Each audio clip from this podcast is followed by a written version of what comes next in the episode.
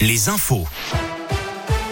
Valentin Chenard. Il est 17h, bonsoir à tous. À la une de l'actualité, le porte-parole du gouvernement, Gabriel Attal, a annoncé un plan de renforcement de la politique de test face à l'épidémie de Covid-19. Plusieurs centaines de centres de dépistage à proximité des centres de vaccination devraient ouvrir. Quasiment 10 millions de personnes sont testées par semaine, mais les queues s'allongent, a reconnu Gabriel Attal. En outre, les pharmaciens pourront créer leur centre de dépistage.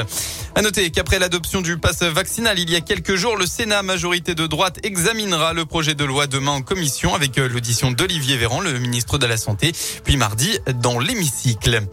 Dans le département, l'homme disparu depuis le 6 janvier dernier à Tarare a été retrouvé décédé en début d'après-midi aujourd'hui.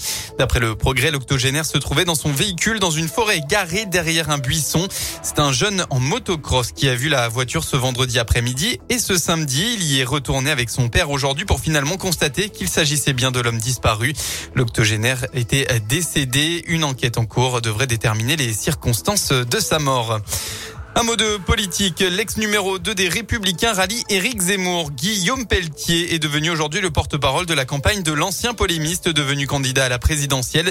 J'ai pris la décision de soutenir le seul candidat capable de rassembler tous les électeurs de droite, a affirmé le député du Loir-et-Cher.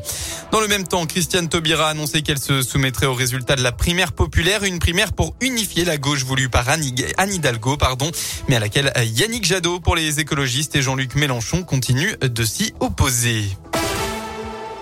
On passe au sport en football. Le gros choc de cette 20e journée de Ligue 1, c'est dans quelques heures. L'Olympique lyonnais reçoit ce soir le Paris Saint-Germain. Coup d'envoi à 20h45. À noter que le PSG se rendra à l'OL Stadium sans Neymar, Di Maria, Hakimi ou encore Léo Messi. Pour rappel, les supporters du PSG sont eux interdits de déplacement à Lyon.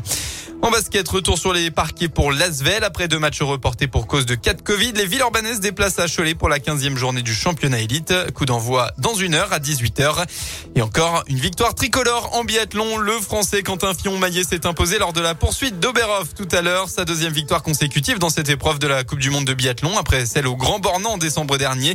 Quentin Fillon-Maillet est donc leader du classement général. Il repasse devant l'autre français, Émilien Jacquelin. La météo pour votre début de semaine. À noter tout d'abord cette alerte rouge qui concerne deux départements du sud-ouest de la France, les Landes et les Pyrénées-Atlantiques, pour un risque de crue majeure.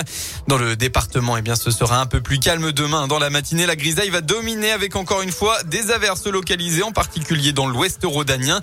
Bonne nouvelle, ce sont les éclaircies qui vont apparaître dans l'après-midi et on devrait d'ailleurs retrouver un temps ensoleillé dans les jours à venir. Côté Mercure, il fera au maximum de la journée demain entre 4 et 6 degrés. Très bonne fin d'après-midi à tous sur Radio Scoop.